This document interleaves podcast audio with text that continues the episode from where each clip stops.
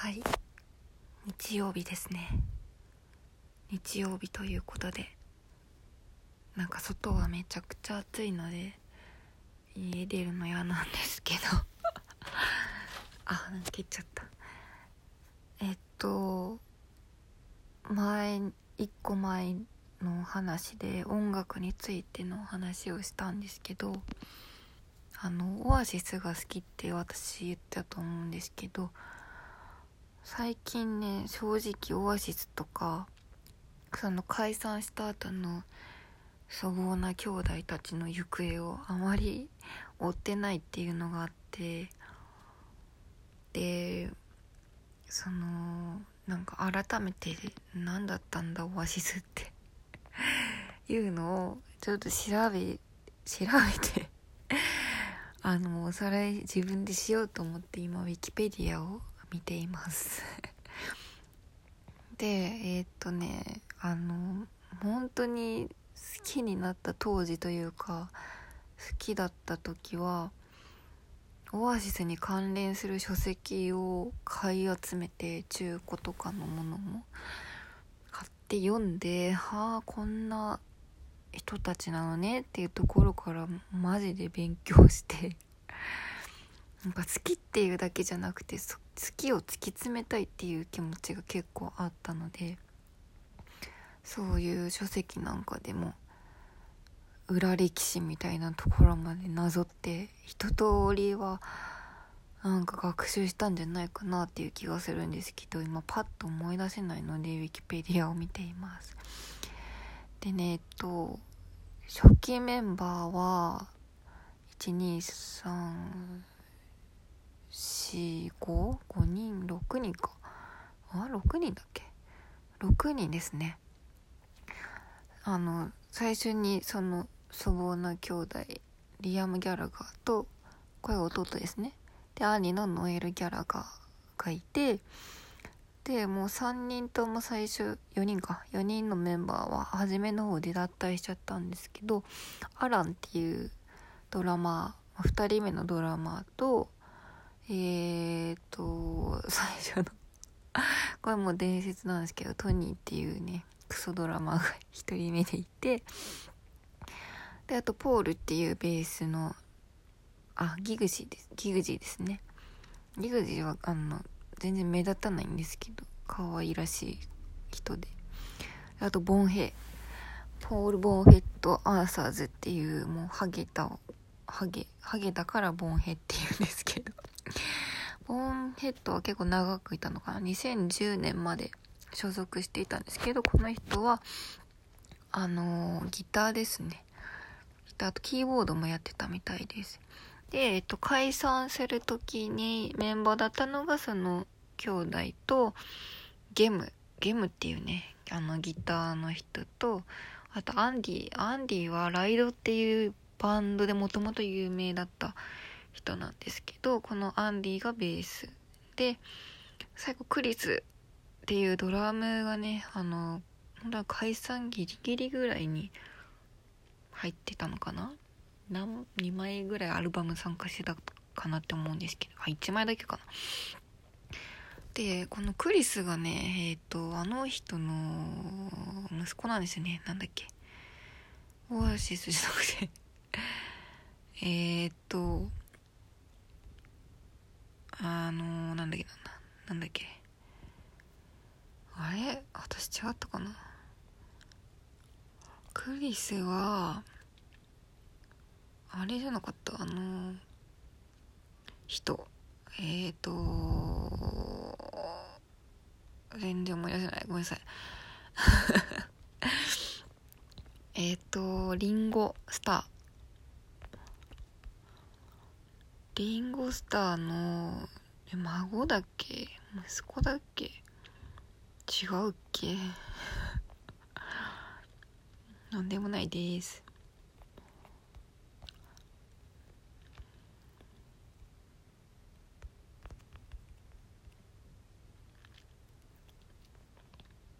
ザックだ。それザックでしたね。ザック・スターキー。あーえっとオアシスのサポートメンバーでザックがいたのか。えー、そうなんだ。そうなんだって。ザックの後がクリスですね。ザックがえっ、ー、とリンゴスターの息子長男ですね。っていう風なメンバー構成であの皆さんさんやってたんですけどもともとリアムがなんか仲間内でバーかなんかで歌っていてでそれを兄貴がそこへ行ってあの弟が歌ってる姿を見てなかなかこいついい歌声なんじゃねえかっていう風に思ったらしくってでそのお兄ちゃんがもともとそのギターとかやってたのかな？で曲作って弟に歌わせたらもう爆発的なヒットっていうあのー、非常にね才能に恵まれた2人が覚悟になっていったバンドなんですけどその私がなんでオアシスが素晴らしいと思ったかっていうとその兄のまず兄の作曲スキルとあと作詞スキルっていうのがももちろんいい詩は書かれてるんですけどこの いい詩を書いていた期間に彼はあのちょっとお薬の方をね決めてたらしくてなんか歌詞に特に思い入れはない適当だったみたいなことを よく言ってるのでその歌詞はあんまり 信用しない方がいいかなって思うんですけどでもあの作曲スキルはね、ま、本人曰くその薬の力を借りたからとは言ってたんですけど本当にキャッチーでパワフルで分かりやすくて素晴らしい曲。一度聴いたらもう頭に残っちまう曲を兄は書いていましたね。でその兄の能力プラスその弟の歌唱も声が彼はなんか最初の初期は天使の歌声だみたいなのを確か言われていてあの本当にね最初の1枚目のアルバムとかそのデモテープとかを聞くと本当に素晴らしい歌声なんですよ。でなんか伸びがあって繊細さもあるけどでも力強いパワフル押し切る力があるみたいな。本当に面白い歌声で世界中にねこんなバランスの歌声持った人って多分いないんじゃないかなって思うんですけどその弟の歌声とあとなんかね何て言うんだろうもう俺様みたいな。俺様が世界で一番かっけえぞみたいな。そのいでたちがね彼あのリアムが歌う時に両腕を後ろに組んで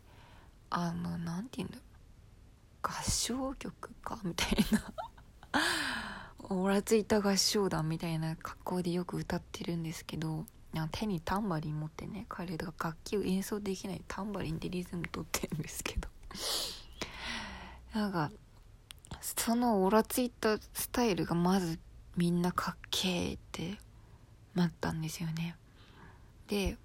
まあそのファーストとセカンドでまあえっとねファーストでファーストはアメリカとかでまだ売れてなくてセカンドでもうアメリカのハートをキャッチして世界的なバンドになったんですけどあのリアムがねめちゃくちゃ後先考えずにプロ意識を持たずに何て言うんだろう。声を酷使し続けた結果もうサードでねちょっと声がガラつき始めるんですね。ガラガラ声で。かすれてるって感じ。でフォースフィフスっていう風にあのちょっと枚数を重ねるごとに彼の最大の持ち味であった声というのがちょっとあのもう質が落ちていくっていうのがオアシスの人気の加工の一因でもあってでプラスその兄の作曲能力っていうのもそのお薬の力を借りていた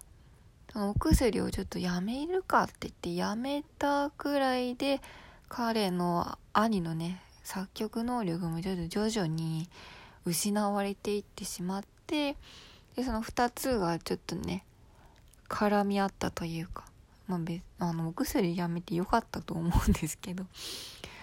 そのそれによってちょっと人気がバババババって落ちていった。でもやっぱすげえバンドっていう風に最後までねあのすごかったんですよ。すごかったんですよって私は実際に見てないんですけどあの YouTube とかでフェスのねグラストンベリーとかかな？すごい何何何百万人いるのっていう群衆の中で光り輝くように歌っているあの弟さんと兄の 映像を見てもらうと、まあ、彼らがいかに素晴らしいビッグなバンドだったのかっていうのをちょっと分かってもらえるんじゃないかなというふうに思っております。で今ねお兄ちゃんはソロで活動していてソロもなんかめちゃくちゃすげえってわけじゃないけどまあそこそこ皆さんの心をつかみいろんなとこに出てやってみたいなのをしてるしで弟はえっとオアシス解散する前からかな？アパレル？あ開催した後かな？プリティグリーンっていうアパレルブランドを立ち上げていて日本にもね青山に店舗があって今もあるか分かんないんですけどそういうアパレルをやっているのとあとえっ、とオアシスを抜けた兄なしで BDI っていうバンドを数年間やったんですけどまあそれもねなかなか私はあの古き良きなんだろうビートルズをめちゃくちゃ感じて リアムがねもともとビートルズの大ファンっていうのもあるんですけどそのビートルズを感じるサウンドでバンドをやっていてで今解散してソロでやってるのかな？でまだね歌うことをやめてないというかまあやめたらもう彼はただのの粗暴な粗暴な男になってしまうのでやめることはないんだろうなっていうふうに思うんですけどっていう風にね、あの、それぞれ生活を送っているはずです。はい。で、あの、オアシスは私は曲も好きだけど、そのなんか人間性というか、何言ってんだよ、やべえな、みたいなそういう、なんか、野生的なところ？でなんあの人たちは本当に社交性が変にない変にないっていうかないんですよね。でおべっか使ったりごますったりしない正直な生き方っていうのが私はすごい好きであのいろんなとこに喧嘩売るんですよね。こいつはなんかムカつくぜみたいなのをいろんなバンドに対して言ってでもなんかその鼻につく感じ。彼だって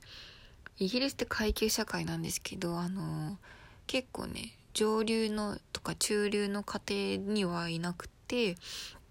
そんなどっちかっていうと貧困家庭。でお父さん暴力振るうしお母さん一人で頑張って子育てしてみたいなとこにいたので結構ね恵まれた人に対してなんか噛みつく感じっていうのがあのー、なんかそこが面白いなって面白いしなんか屈服しない感じ？長いものに巻かれない感じがあ私もそういうなんか生き方してみたいなって思えるようなあのまあちょっと粗暴なんですけど そういう魅力があるのでちょっとね面白いミュージシャンなので是非いろんな人に聞いてほしいなっていうふうに思います。ではいあのー、もちろん私より上の方というか現役時代の2人というかバンドを知ってる人は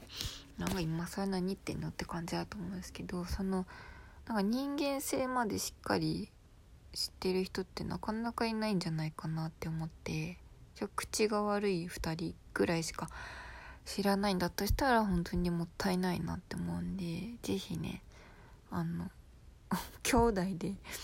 ああのけなし合うインタビューがたまによく出てるんですけど そういうの見てもちょっとクスッと笑えて面白いなって思うんで興味ある方は見てみたらいいんじゃないかなって思います。ちょっと私も改めて2人のね動向というかオアシスの曲自体を聞き直してみようかなって思っております。はい。この話は以上です。